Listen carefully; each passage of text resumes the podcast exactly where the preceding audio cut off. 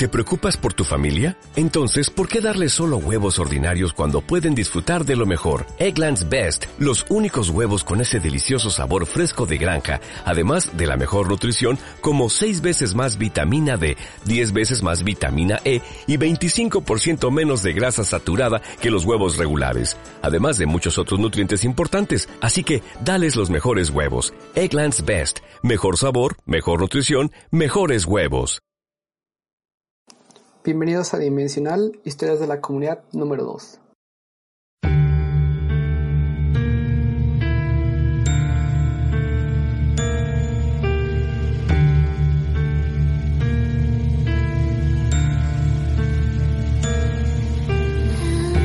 En esta ocasión, bueno, tenemos historias de entidades, tenemos eh, relatos también de lo que son fantasmas, algunas historias por ahí que nos han llegado y bueno, de igual manera eh, también pues vamos a hacer el seguimiento con toda la gente eh, que nos ha enviado sus historias. Pueden enviarlas a podcastadimensional.com, ya sea en audio o ya sea en texto para que nosotros lo relatemos. Y pues bueno, para no demorar más esta emisión, vamos a comenzar.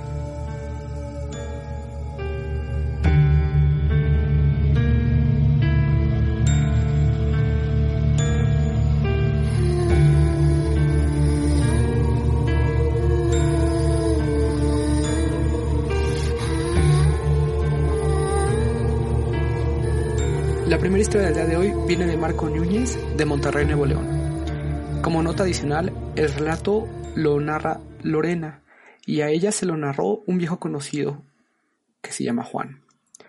El relato tiene que ver con Luis, quien falleció hace aproximadamente ocho años. Lorena es la menor de una familia de ocho hermanos. Luis muere en un agudo estado de ansiedad y probablemente depresión, ya que recientemente un amigo viejo que él tenía le realizó una mala jugada en un negocio y además de perder mucho dinero, tuvo incluso que deshacerse de su camioneta. Luis era el mayor de ocho hermanos, seis varones y dos mujeres. Él era un tipo jovial, generoso, espléndido y trabajador, pero era también impetuoso, derrochador y alcohólico. Mucha gente lo quería porque les daba trabajo en su negocio, porque platicaban interminables horas amenas con él y porque pagaba las carnes asadas eh, interminables, mientras que muchos otros lo envidiaban y tenían rivalidad con él. Así como su personalidad, también sus relaciones sociales eran así de polarizadas, un tipo de extremos y excesos. Luis tuvo sus parejas, pero nunca se casó. Vivió en casa de sus padres. En la planta alta tenía un espacio para sí mismo. Una noche, como tantas otras, Luis le dijo a Lorena y a su mamá que se sentía mal y que le dolía algo. Lo llevaron a una clínica y a las pocas horas había muerto de cirrosis hepática. Un día entre la semana, un señor de nombre Raúl acude a una sucursal bancaria y encuentra a Luis haciendo fila. Ambos se saludan como viejos amigos y tienen una típica conversación, la cual dura quizás entre cinco o diez minutos, sin saber que Luis ya había muerto. Otra historia es que tres personas que trabajaban para Luis en su negocio eran un hermano suyo, un viejo amigo y un vecino amigo de su hermana.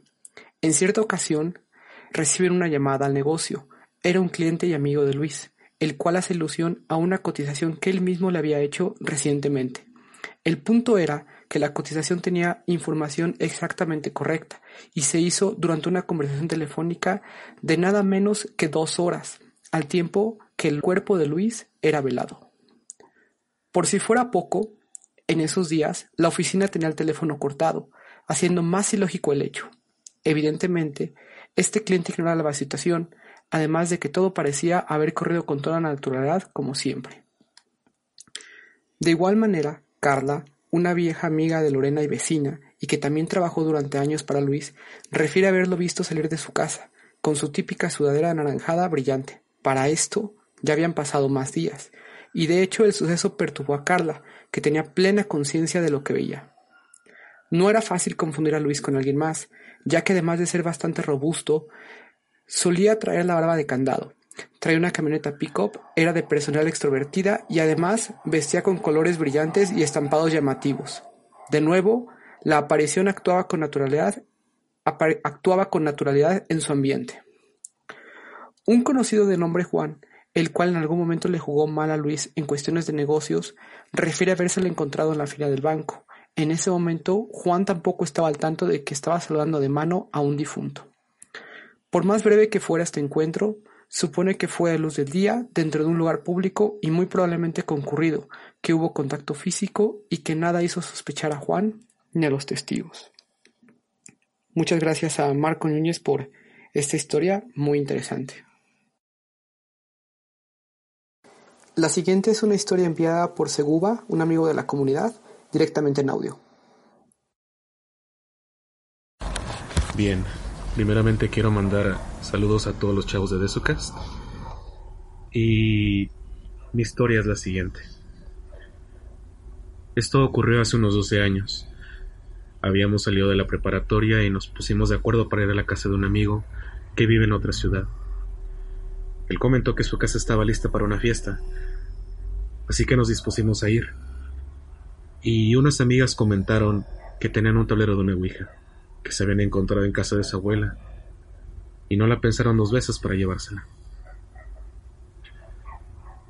En casa de mi amigo, la fiesta estaba bien, hasta que ellas sacaron el tablero de la ouija. Eh, yo me aparté porque no quería meterme en el juego. Incluso otros dos amigos me siguieron y simplemente nos recargamos en la mesa. Y mis amigas comenzaron a jugar. Ellas empezaron a preguntar que si eran almas buenas o almas malas, pero como recuerdo, todas eran malas. Rápidamente cortaban comunicación, pero hubo una en especial, la cual no quería cortar el contacto con ellas se mostraron un poco incrédulas y le hicieron varias preguntas, de las cuales no recuerdo con exactitud alguna, pero hay una en especial, la cual dice lo siguiente. ¿Puedes hacerte presente? Al terminar la pregunta, mis otros dos amigos y yo vimos cómo pasó una sombra frente a la ventana se detuvo por un segundo y siguió su camino. Nos quedamos fríos. Incluso lo recuerdo y me recorre un escalofrío. Sin pensarlo, salimos para ver qué era, lo que había pasado frente a la ventana, pero no había nada. No había forma de que nadie se brincara, puesto que el portón estaba lo bastante alto como para no ver la casa. Nos asustamos tanto que ahí acabó la fiesta. Y nadie quiso saber nada más sobre ese día.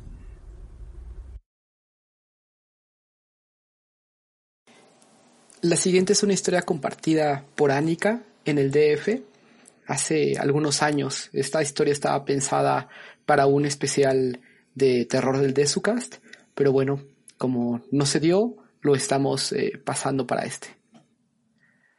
Esto le sucedió a una amiga de mi madre, por lo cual es una historia muy cercana a nosotros. Llegan a su cita con la psicóloga un señor y una señora con su hija de nueve años.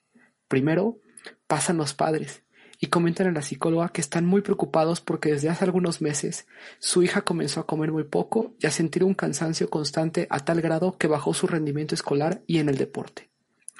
Primero, fueron con doctores para descartar alguna enfermedad, pero nadie sabía lo que le sucedía a la niña, y que cada día estaba más ojerosa, delgada y encorvada.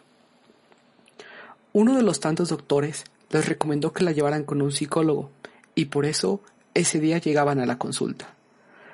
Durante las primeras sesiones, la niña solo decía que estaba muy cansada y que no podía dormir bien, que no le daba hambre. Y hablaba de que cargaba mucho peso en su espalda. Poco a poco y durante varias sesiones, la niña comenzó a tomar más confianza y comenzó a platicar más con la psicóloga. Un día que la psicóloga le preguntó por qué cargaba mucho peso en su espalda, pensando que quizás con eso se refería a la tensión o estrés, la niña le dijo, es que la verdad, ya me cansé de estar cargando a esta viejita en la espalda. Pesa mucho y me molesta. Está enojada y siempre quiere comer huevos. Entonces, la psicóloga espantada le dijo que no veía a nadie y la niña le dijo, nadie la ve, pero ella va conmigo a todas partes, colgada de mi espalda, y a veces se sienta en la noche enfrente de mi cama a comer huevos. La psicóloga, preocupada, comentó esto con los padres, sobre todo por la evolución tan extraña de su paciente y para poder tomar una decisión con el tratamiento. Los padres, desesperados, decidieron llevar a la niña con una santera, que corroboró la historia que había contado la niña y ayudó a retirarla. La niña, a partir de ese momento, se recuperó y no tuvo más problemas.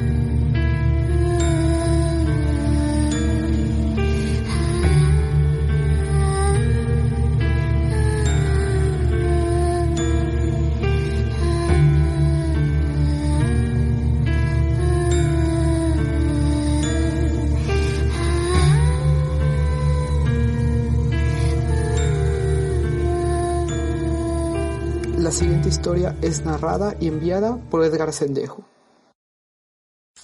Buenas noches. Eh, primero que nada, una felicitación a Eovaldo por este nuevo proyecto. Eh, y aquí les traigo una historia personal. Eh, bueno, es, está fuerte para mí porque es revivir una experiencia que pasó hace ya más de bueno, esto ocurrió dos veces. Una vez con niño eh, y luego después ocurrió como unos cinco años después. Bueno, se los pongo en contexto. La primera vez fue donde yo vivo, bueno, que para empezar, primero que nada es algo lejos de de donde van a escuchar esta que es Saltillo, Coahuila. Eh, bueno, el, suceso me ocurrió dentro, en la mediación de dos colonias, y Centenario y González, para los que sean de por acá van a conocer, eh, bueno, solamente para ubicar. Y es una calle que abarca más o menos para que se ubiquen a lo largo esa sola calle abarca el a lo largo son el equivalente a dos cuadras más o menos de una calle para que se den una idea esa calle en particular en el día es muy transitada, en la noche no. Eh, pasa por ahí transporte público y de hecho en medio de un árbol que tiene mucha importancia en esta historia. Eh, es un pirul grande, eh, no sé, como que lo respetaron cuando hicieron la, la carretera y lo dejaron ahí este, pues no lo movieron, ya es un árbol muy viejo y demasiado grueso. De hecho, divide los dos carriles de la carretera. Este lugar eh, estaba como a 10 cuadras de donde yo vivía, donde me juntaba con mis amigos, eh, que ya habíamos visto ese árbol. Nos llamaba mucho la atención porque toda esa parte de, de la colonia estaba llena, como les digo, toda esa carretera de pirules y de pinos y en medio de todo, de todos esos, ese corredor, esa calle, eh, estaba el pirul este en medio grande, eh, tenía mucho, no se habían podado, entonces rebasaban las casas que incluso estaban por ahí, que eran nodos de dos plantas. Eh, ¿Por qué conocíamos este lugar? Bueno, ahí como a tres cuadras, no, como a mediación de cuadra en la esquina, eh, íbamos a jugar máquinas, maquinitas ahí en, con unos amigos, pero eso íbamos en las tardes. De noche obviamente no, a lo más que llegábamos a como teníamos unos 7, 8 años era jugar afuera de la casa, como les decía era a 10 cuadras. Pero bueno, un día de estos en Chin lo que jugábamos era escondidas ahí cerca de mi casa, que como les digo está a diferencia de 10 cuadras eh, cinco hacia un lado y cinco hacia el otro, en más o menos al centro estábamos nosotros, de cinco de un lado y cinco del otro, en total 10 cuadras.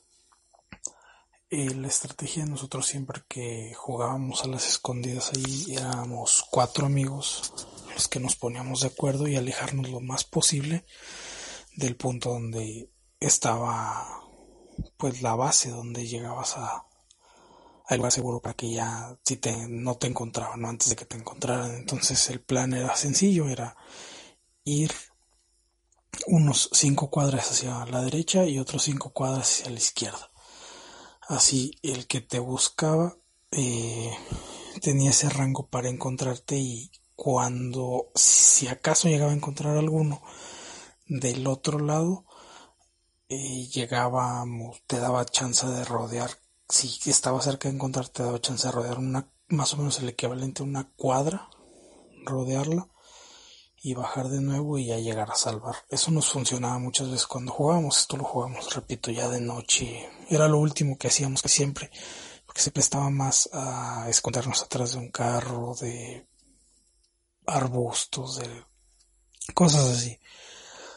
Y por lo mismo de la noche, si recuerdan antes del horario que no existía el horario de verano, que solo teníamos el de invierno, eh, pues se oscurecía a las seis, seis y media ya estaba oscuro. Entonces, pues así lo hicimos como muchas veces en, aquella ocasión y eso es lo raro de, de, este relato, que no solo fui yo el testigo, sino mi amigo fue conmigo el testigo de esto. Y nosotros en esa ocasión decidimos irnos hacia el la parte donde les digo que estaba el en medio, que a como llevan cinco cuadras de diferencia y ya llegamos por ahí cerca, nos escondimos y de hecho si me acuerdo mucho cerca de, una frutería.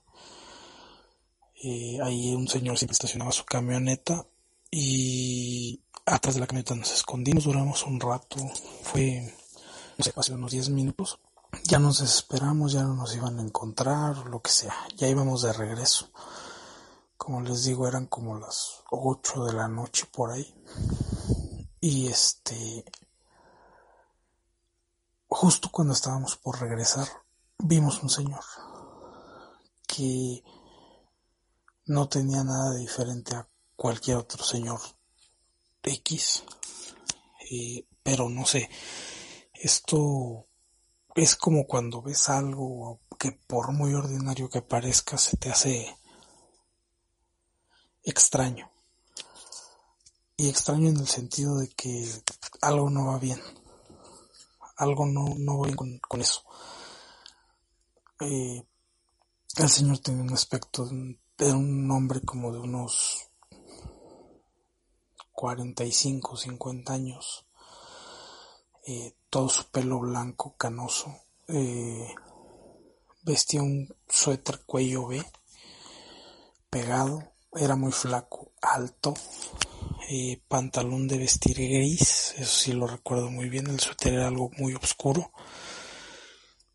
Y tenía unos rasgos físicos, como les digo, era flaco y se veía muy delgado, muy, muy delgado y como esta especie de alguien que está enfermo, demacrado.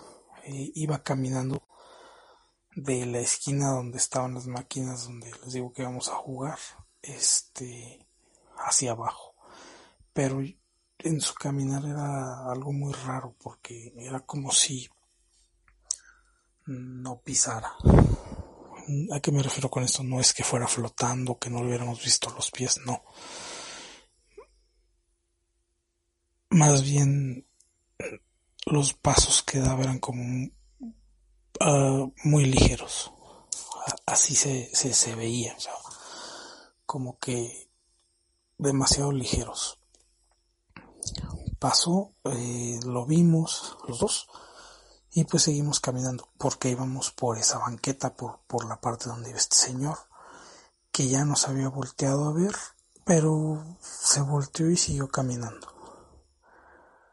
Y mi amigo y yo nos quedamos viendo así como, pues no sé, ¿verdad? O sea, en ese tiempo no había tantos peligros o, bueno, riesgos como hay ahora de que secuestran personas. Eh, de hecho, acá en, Saltillo eso era muy raro, o sea, un, asalto, unas cosas de inseguridad o algo así. Antes no pasaba, entonces que los dos nos hayamos extrañado por nada, solamente por algo raro eh, pues ya nos daba mala espina, ¿no? Pero sin embargo seguimos caminando porque ya había que llegar a, a la parte donde estaban todos los demás chavos, ¿no? Eh, cuando llegamos a la esquina, pues él ya iba casi a digo, y como les decía, el cambio había como un árbol cada no sé, cada dos metros, tres, o sea, muy, pegados. Estaban un carro estacionado, un auto estacionado ahí. Y en, en la vida de un auto era como, no sé, de punta a punta de un carro era la diferencia entre aros de, de los lados de las aceras. Entonces, eh, este señor le faltaba, no sé, poco para llegar a no sé cuántos metros para llegar a donde les digo que estaba la ubicación de este árbol en medio. Eh, y pasa algo muy raro. Aquí, aquí es donde la cosa se pone demasiado rara. Eh, no sé por qué nosotros nos seguimos caminando y nos quedamos viendo qué hacía el Señor. O sea, eso es lo que todavía no me explico. Eh, sube, lo vemos que sube a un árbol, pero de una manera rara. Ni siquiera decirlo como, como escaló un gato o, o algún chango, no sé, no. O sea, de otra manera, como si el árbol al subirse al árbol ha pegado o algo así muy raro, pero es muy rápido y como si no pesara, como que hubiera algo de ingravidez. Eso es lo que lo que notamos o bueno lo que ahora analizo después de tanto tiempo. Eh, ya que lo vemos que sube al árbol, pues eran como les digo unos árboles demasiado altos. Eh, de la parte de abajo al casi la punta llegó en nada, o sea, esto fue muy rápido. Y en ese momento que llega arriba, y lo vemos como pasa de, de ese árbol a otro, pero ya no brincando ni nada, como que en el aire hace una especie de maroma, pero como si no pesara. Y se pasa de un lado de la calle al otro, pero por encima del árbol. Esto lo vimos, nada, o sea, no sé, minuto, dos minutos y él en realidad está no creerse, o sea, los dos nos quedamos, eh, ¿qué onda? Si te sacas una... Eh, de, o sea, es verdad lo que estoy viendo, no sé qué pedo. Eh, casi hasta llegar a donde está ese piol. Eh, después ya volvemos. Y acto seguido, pues salimos corriendo. llegamos con todos los demás chavos y nada no sé, no recuerdo la verdad si lo comentamos con ellos o si no, creo que de todas maneras no nos hubieran creído nada. O sea, esto fue, fue muy raro. La segunda vez, eh, esto ya pasó cuando yo tenía 15 años. Eh, no estoy seguro que, qué evento había pasado, creo que un 15 años o algo así de parte de la familia. Y en esta ocasión iba con uno de mis primos eh, y con un tío. Eh, cerca de, de, ahí, como les decía, yo había vivido en una parte y después me cambié a otro lado, en donde eh, siempre estuvo cerca de por ahí y había un salón de fiestas, pero esta hacia abajo de la siguiente colonia. ahí terminó la fiesta, no me acuerdo, todavía no se acababa, era como la una, una de la mañana nosotros ya nos habíamos retirado. Pues ya a la casa íbamos a dormirnos. La fiesta seguía, pero íbamos con mi tío. Eh, y no sé, o sea, cuando en las madrugadas pues todo está muy tranquilo, bueno, al menos acá en Saltillo, o sea, estaba muy, muy tranquilo en ese tiempo. Ni un carro, ni nada. Eh, esto se nota mucho o es muy diferente, no sé, a ciudades como aquí, lo más cercano que nosotros tenemos es Monterrey donde el transporte público sigue existiendo en las noches, aquí en Saltillo, ¿no? De hecho, en taxis, o sea, es, es muy raro, inclusive ahora, eh, que haya taxis, que haya transporte en las noches. Entonces, si no hay ni eso, tenemos unas personas en, sus carros. Nosotros a pie, como les digo, nos quedaba a pocas cuadras de, donde ahora vivíamos. Eh, yo, que el que iba con nosotros se tuvo que regresar eh, por unas botellas o algo así. No, no, no, no recuerdo que se regresó y nos mandó a nosotros, nos dio las llaves. Pues ustedes ya se eh, de pura casualidad eh, pasamos exactamente por abajo del árbol, ya que ahora teníamos que ir hacia abajo. cerca de ahí también se me había olvidado comentarles, había una academia de policía en ese tiempo, cerca de una escuela, hacia adelante de, de la parte esta de donde estaban estos árboles. Y pues pasamos por ahí. Eh, como ya había pasado mucho tiempo de esto, y pues también no me pasó la verdad por la cabeza que, que, que nos íbamos a encontrar con algo. Eh, la verdad, jamás pensé que, que, no me pasó por la cabeza nada. O sea, nosotros andábamos en otra cosa, veníamos de la fiesta. En fin, para no hacer la cosa más larga, en esta ocasión, cuando íbamos ya saliendo de esta parte de, de los árboles, eh, justo cuando estábamos por salir, eh, pasó de nuevo. O sea, volteamos hacia atrás porque oíamos, no sé, nos hablaban, a, ruido, no, sé cómo escribo, porque no eran ni, ni los clásicos chiflidos, ni que nos hablaran en realidad, sino un ruido en específico, no sé cómo explicárselos.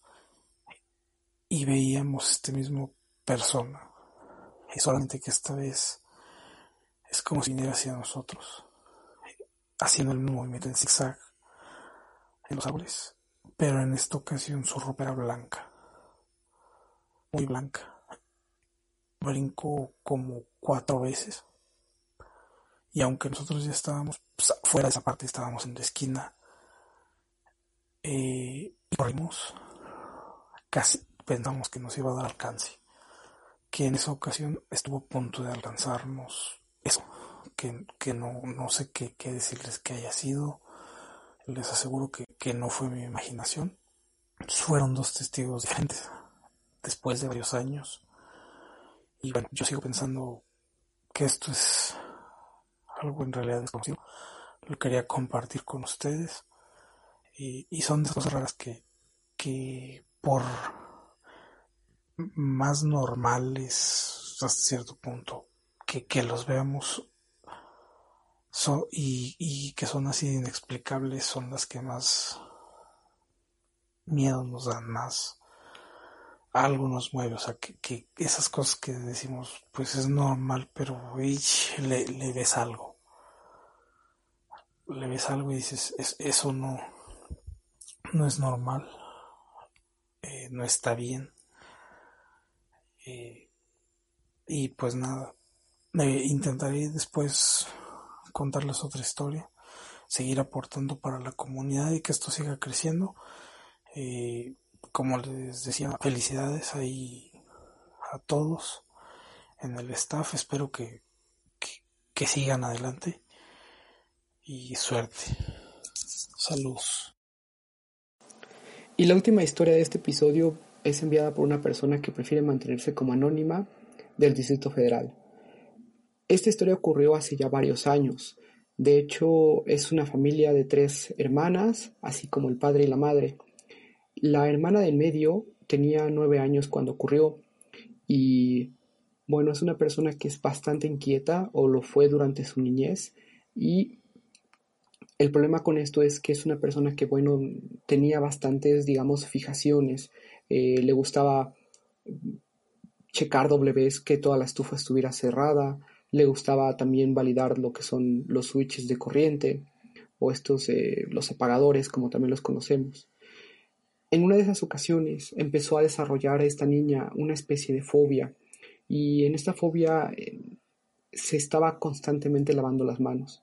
El problema fue que llegó a un extremo en el cual eh, sus manos ya estaban, digamos, un poquito mal, ¿no? En cuestión de que ya estaban secas, eh, ya parecía como que eh, no, eran unas manos saludables para una niña.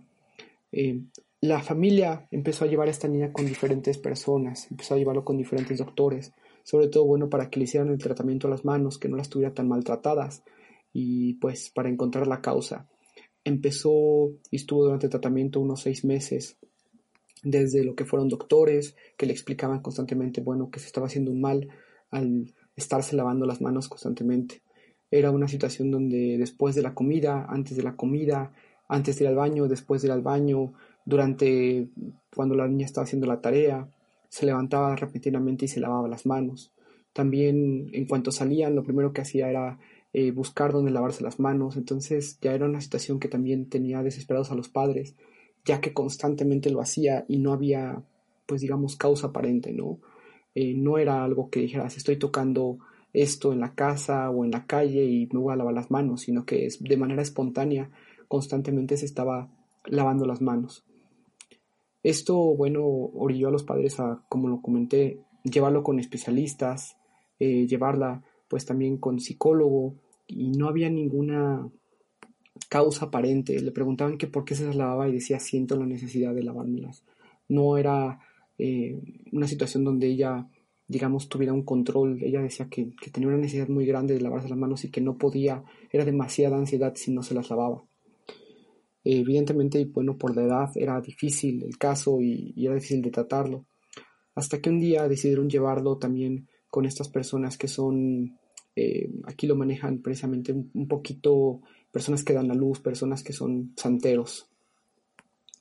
Durante la sesión de santería hicieron una especie de limpia a la niña y descubrieron que la niña tenía una persona pegada, es decir, eh, una, una señora se había pegado a la niña y cuando pues le preguntaron a la señora qué hacía, decía que, que tenía las manos cubiertas de sangre.